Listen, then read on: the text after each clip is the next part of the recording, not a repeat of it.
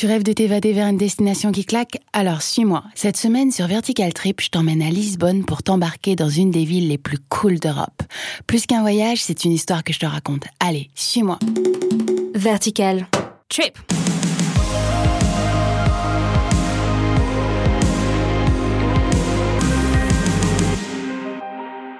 Quand on m'a parlé de Lisbonne la première fois, je sais pas pourquoi j'avais une idée assez old school de cette ville. Surtout que c'est le genre de ville qui fait pas de bruit. Bon, bref, il est 6h45 du matin, je suis à Charles de Gaulle Étoile et j'embarque pour cette ville aussi douce que son nom. Me voici dans l'avion et très honnêtement, étant donné que ça fait déjà 1h30 que je suis sur place et presque le double que je suis levé, ça pique. Une sieste plus tard, me voici arrivé à l'aéroport de Lisbonne et rien que l'accent de l'équipage, je suis aux anges. Je descends, j'ai déjà mon bagage cabine avec moi et me voici dans un grand espace lumineux, quasiment entièrement vitré et tout neuf. Ça donne envie et en plus c'est à taille humaine donc c'est assez facile pour se repérer. L'air est doux, tout me semble fluide et je chope un taxi qui m'emmène tout droit à The Dorm, une auberge de jeunesse ultra cool située à Rua Rodrigues Faria, dans le quartier sud de Lisbonne. Trajet super rapide, un gros quart d'heure plus tard, et me voici devant un immense bâtiment de briques rouges avec une terrasse devant. On se croirait clairement à Brooklyn. Il est encore tôt, donc il y a un peu de monde, mais il y règne une très belle énergie. Je rentre et l'intérieur est à la hauteur de l'extérieur. Une sorte de salon hyper vintage avec des meubles très disparates, mais ce qui donne son charme, une table en métal et bois patiné et au mur une cinquantaine de skates, tous plus colorés les uns que les autres. Ça claque.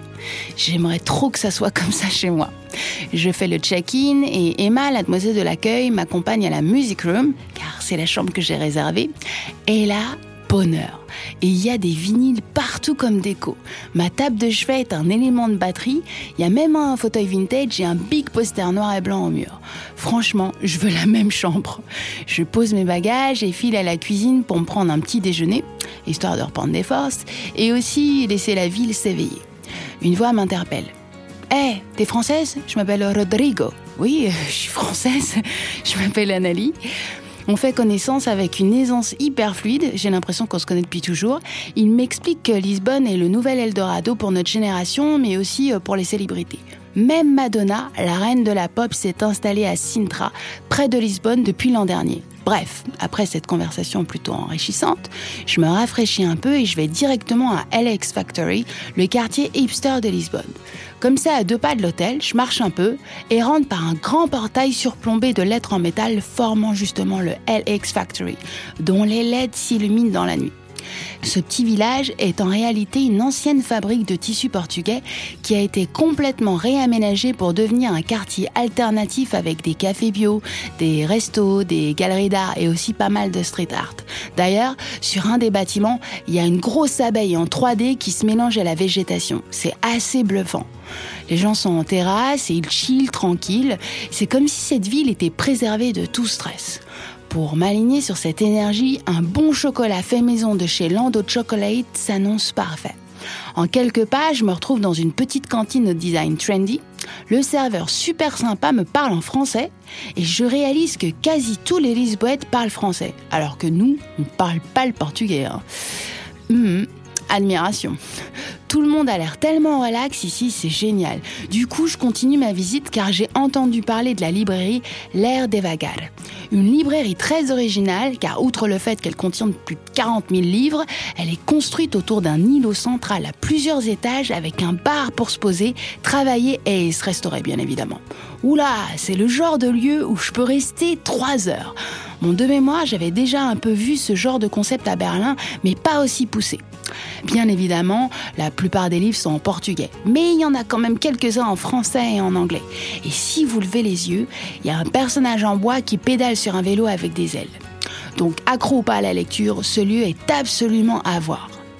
Je sors pour aller jeter un coup d'œil aux différentes galeries d'art qui sont plutôt chères, mais intéressantes pour la démarche artistique. Ce qui est le plus marquant, c'est la liberté d'expression.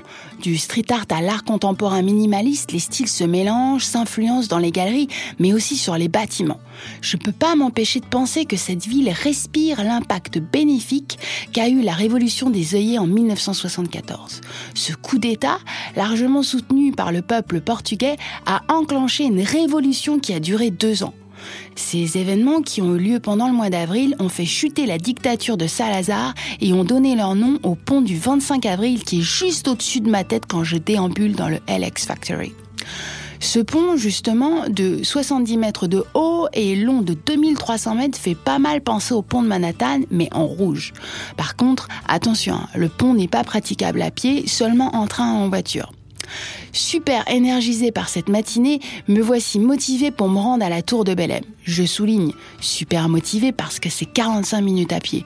Après, en taxi, c'est 10 minutes, mais franchement, c'est assez agréable de marcher le long du Tage via l'Avenida via India pour rejoindre l'Avenida de Brasilia.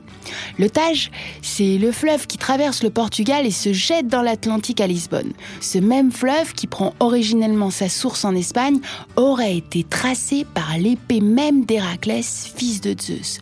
Waouh En tous les cas, cette balade est pleine de surprises puisqu'à la moitié du chemin, je rencontre une sculpture de 52 mètres de haut. Oh Elle s'appelle le Monument aux découvertes. Un immense prou de caravelle avec le prince Henri à l'avant et les 33 figures portugaises qui symbolisent les grandes découvertes.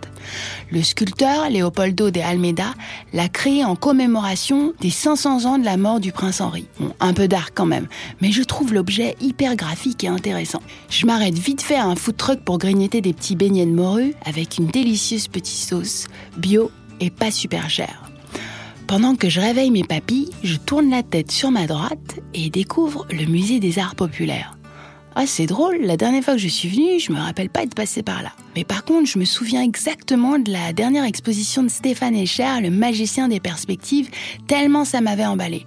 Pour l'heure, c'est une expo qui parle de la ville de Loul, une des villes du sud du Portugal. Mais ce qui me stoppe net, c'est la tour de Belém. Cette citadelle sort absolument de la mer comme une hallucination. C'est tellement beau que c'est à peine réel. On dirait que ces murs et ces balcons sont carrément faits en dentelle. Je suis hypnotisée par cette vision construite par le roi Manuel Ier de Portugal pour garder l'entrée du port de Lisbonne. Je m'approche en prenant la passerelle au cas où ça serait un mirage, mais non, elle est bien là cette tour de Belém. Certainement le contexte, hein, le bleu du ciel tranchant avec le blanc de l'édifice, mais pas seulement. Cette citadelle dégage de l'émotion.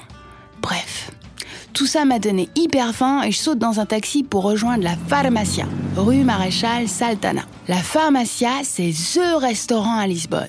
Même pas un quart d'heure plus tard, je suis devant le portail vert de cette bâtisse jaune avec une terrasse qui fait penser à un clip pop acidulé. Je rentre et là, l'intégralité de la déco rappelle l'hôpital. Ça a l'air indigeste comme ça, mais pas du tout. C'est même très intrigant de regarder les stéthoscopes au travers des vitrines des armoires vitrées. Je m'assois en ayant bien évidemment réservé à l'avance parce que sinon, vu le monde, tu peux toujours rêver pour avoir une place. Et la serveuse m'apporte gentiment une carafe d'eau en forme de réservoir à urine. Mhm. Je meurs de rire intérieurement, mais l'eau est ok. Je commande 4 mini burgers dans des petites profiteroles avec des frites, plus de la confiture de ketchup et une petite sauce à la crème. J'ai à peine le temps d'admirer la déco qu'on me sert mon plat. Ici, ça rigole pas avec le service, c'est hyper rapide. Je déguste mon plat super original avec gourmandise et je trouve cet endroit tellement cool que je reviendrai bien avec une super pote d'autant que j'adorais partager ce périple avec elle. Je prends mon phone et compose le numéro d'Estelle.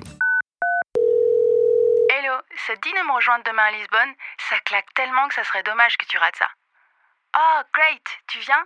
Super, à demain alors. Et voilà, c'est terminé pour cet épisode de Vertical Trip. Si t'as aimé, abonne-toi à ton application de podcast préférée et parle-en à tes potes sur les réseaux sociaux. Et en attendant, prends soin de toi. Bisous. Trip.